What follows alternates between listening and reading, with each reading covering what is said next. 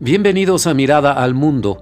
Les habla Rogelio Ríos Herrán, periodista e internacionalista de Monterrey, México.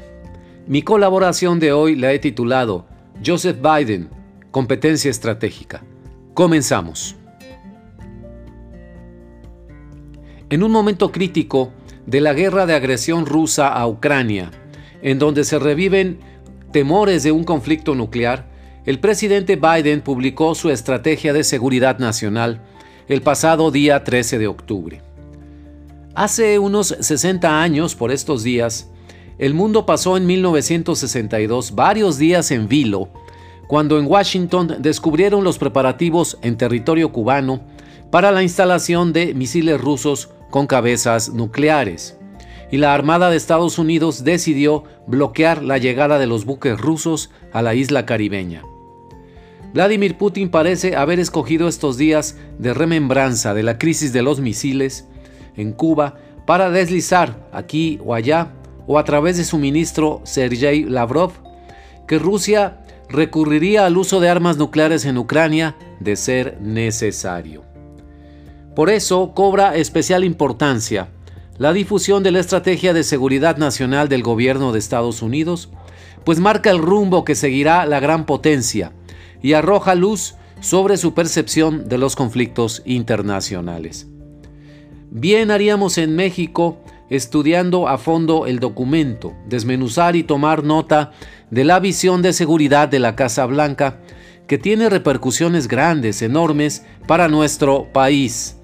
Simple y sencillamente nos obliga a tomar partido en sus objetivos fundamentales.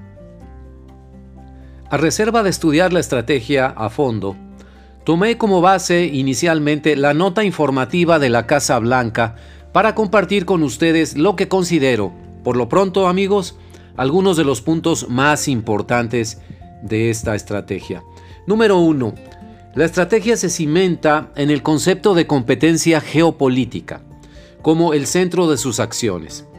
Además de la competencia económica con China, al considerar la competencia en el terreno geopolítico, se suma a lo económico la disputa por la prevalencia de la democracia, sus valores e instituciones que van de la mano de la economía de libre mercado. Número 2. El desafío estratégico más apremiante, dice textualmente el documento, que enfrentamos al procurar un mundo libre, abierto, próspero y seguro, proviene de las potencias que entrelazan el gobierno autoritario con una política exterior revisionista.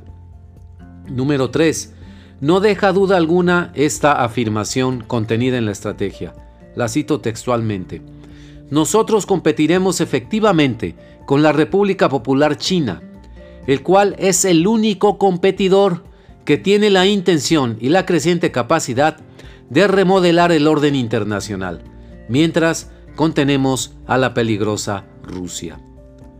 Número 4. El momento actual es crucial desde la óptica del presidente Biden en cuanto que en los primeros años de esta década decisiva, los términos de la competencia geopolítica serán establecidos en tanto la ventana de oportunidad para lidiar con los desafíos compartidos se estrechará. Es preciso, agregan, reconocer cómo la competencia intensificada afectará la cooperación y actuar en consecuencia. Número 5. En todo el mundo, los pueblos se esfuerzan en la lucha contra los desafíos compartidos que cruzan las fronteras. Se refieren aquí en este documento al cambio climático, la inseguridad alimentaria, las enfermedades transmisibles y por supuesto la inflación. Bueno, siguen diciendo, estos desafíos compartidos no son temas marginales ni secundarios a la geopolítica. Se ubican en el corazón de la seguridad nacional e internacional y deben ser tratados como tales.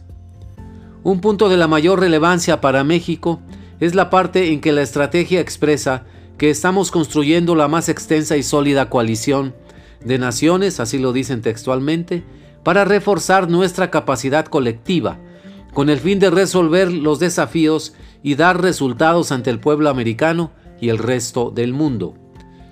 Finalmente, número 7. Los Estados Unidos son una potencia global con intereses globales. Somos más fuertes en algunas regiones debido a nuestro involucramiento en otras.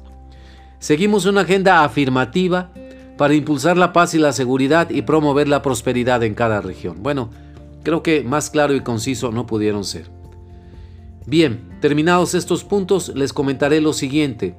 Todo esto ocurre mientras en México, en mi querido país, se debate un extraño acuerdo del gobierno mexicano con la Rusia de Putin, la agresora de Ucrania, sobre cooperación espacial que involucraría, según el Kremlin, la utilización del sistema GLONASS de geolocalización para usos militares y posiblemente de espionaje.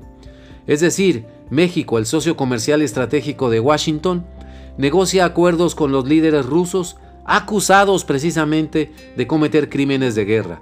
Es algo que me resulta increíble. La apuesta geopolítica americana, estimados amigos, está trazada y sus cartas sobre la mesa. Ahora toca al gobierno de México ser o no aliado de Washington. Fuera máscaras, yo tiemblo nada más de anticipar cuál será la decisión mexicana. Muchas gracias.